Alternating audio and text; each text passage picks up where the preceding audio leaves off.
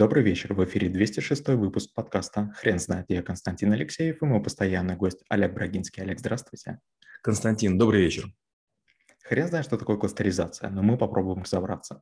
Олег, расскажите, почему кластеризация – это навык? Кластеризация – это один из моих любимейших методов. А, многими успехами в жизни я благодарен ей. Я не уверен, что это навык. Мне кажется, все-таки он входит больше или в модели, или в аналитику.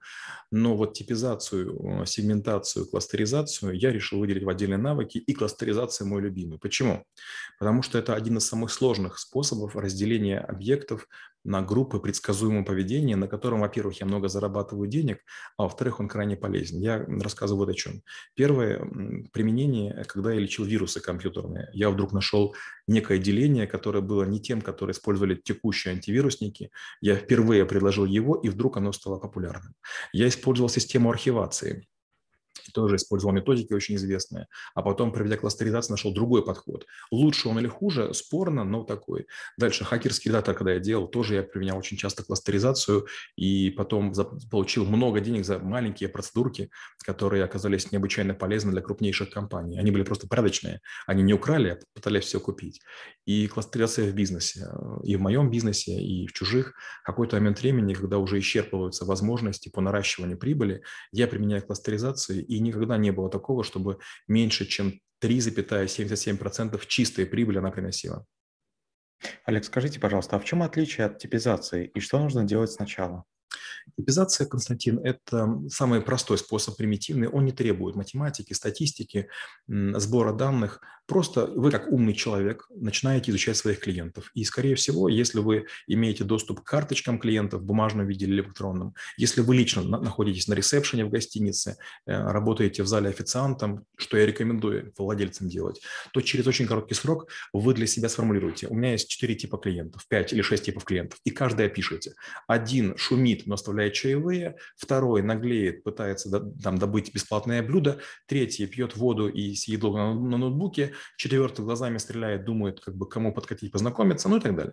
Получается, что таким образом вы не делали математику, а просто на уровне наблюдательности большого количества наблюдений сделали распределение клиентов. Это помогает и вам, потому что вы клиента быстро как бы определяете, ярлык навешиваете, потом уже знаете, как с ним общаться.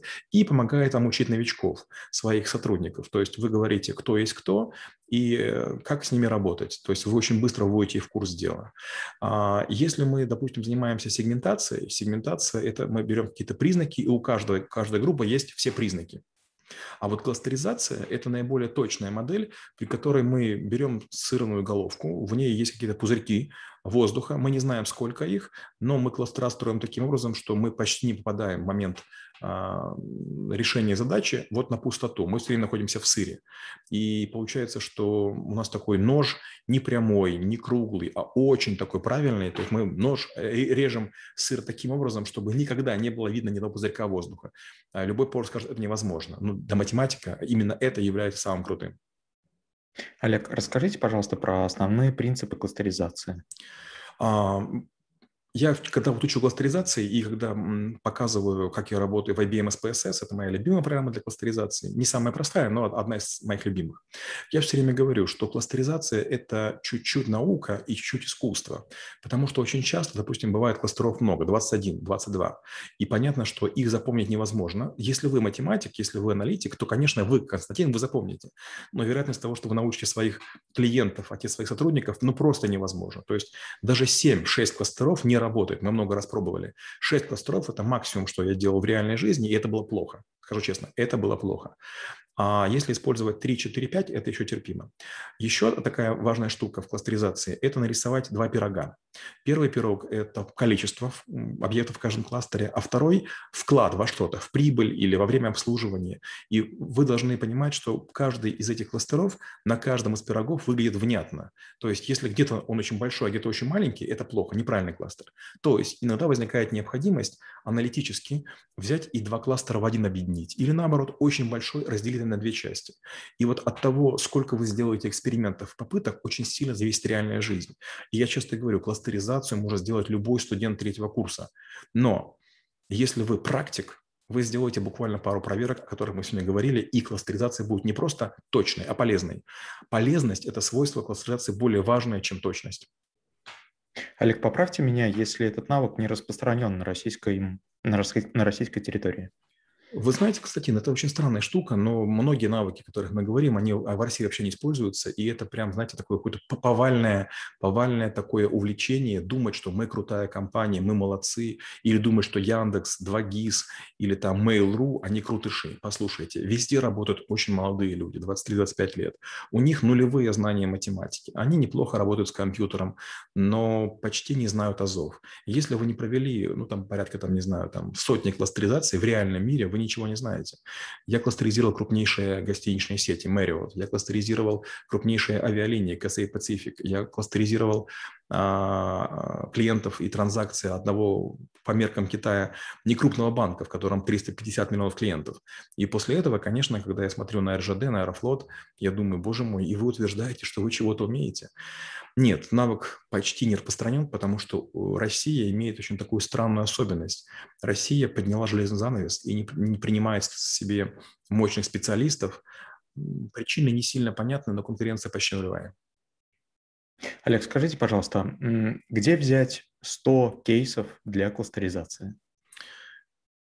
Это вопрос, который мне задают часто, и я все время говорю, ну нет у меня другого варианта, ну попробуйте со мной работать. Вот, допустим, прямо сейчас один из моих студентов, э, Яков Шмарин, он счастью, получил повышение по зарплате. Недавно говорил, говорит, вот здорово, школа мне дала повышение по зарплате. Я ему сейчас выгрузил две базы данных реальных. Они из прошлых проектов, они уже не имеют никакой цены, они обезличенные, и он сейчас пытается сделать две кластеризации. Я терпеливо жду. Но да, если у вас нет доступа к каким-то промышленным организациям, у вас баз данных не будет. Конечно, можно какие-то собрать информацию по себе, но это будет слишком мало. Если можете, работайте, ну, хотя бы с базой данных в миллион строк, лучше в миллиард, еще лучше в триллион. Олег, скажите, как вы преподаете науку в школе трэблшутеров? Я показываю несколько кластеризаций, при которых я делал кластеризацию жителей какой-то страны или а, клиентов многонациональной корпорации. Я часто показываю Tesco. Я показываю там, миллиарды посещений а, гостиниц, гостиничной сети Marriott. Я показываю а, там, миллионы посещений заправок э, и так далее. Я показываю, что почти каждая компания а, имеет некую структуру роста по регионам, по, может быть, по каким-то другим признакам. Допустим, города там до 50 тысяч, города там до 500 тысяч, города больше миллиона. Но кластеризация очень часто показывает, что объекты, требуют другого способа разбиения. И если, например, а, есть и в маленьких, и в крупных городах, и в средних магазины, которые продают гораздо сильнее, чем могли бы, то есть как бы они очень качественно перерабатывают поток, это, скорее всего, один кластер, вне зависимости от размера города. А есть, наоборот, очень печальные, грустные магазины, у них хороший поток клиентов, но они работают вяло, и с этим ничего сделать нельзя. Есть тахановцы, есть э, пароходы, есть э, там ленивцы, и опасно придумывать какие-то, знаете, логические способы разделения магазинов, товаров, клиентов, э, регионов. Лучше все-таки делать с помощью математики. Олег, расскажите, пожалуйста, примеры из практики, когда вы сделали кластеризацию, но клиент не внедрил ее. А, ну, есть частичное внедрение. Была компания Проконсим, а, такие очень интересные ребята. Сначала странно, меня звали некие посредники, чтобы я помог им, а компания Проконсим отбивалась и говорилась, типа, а зачем вы нам такой крутой, как бы непонятно, зачем мы вам нужны, как бы вы же нормально себя чувствуете. А я не мог понять, как мне действовать. Как бы посредники говорят, помогите, как бы, и посредники берут там с меня треть денег за то, чтобы я сделал эту работу. Ну, в общем, мы сделали там ряд кластеризаций. Компания Проконсим сделала две интересные вещи. Первая, не заплатила там за последний, за последний блок работ, ну, наверное, претензий к ним к посредникам. А второе, а, когда я я представлял данные, они будут сказали, а зачем такая сложная математика? Можно сделать уравнение попроще?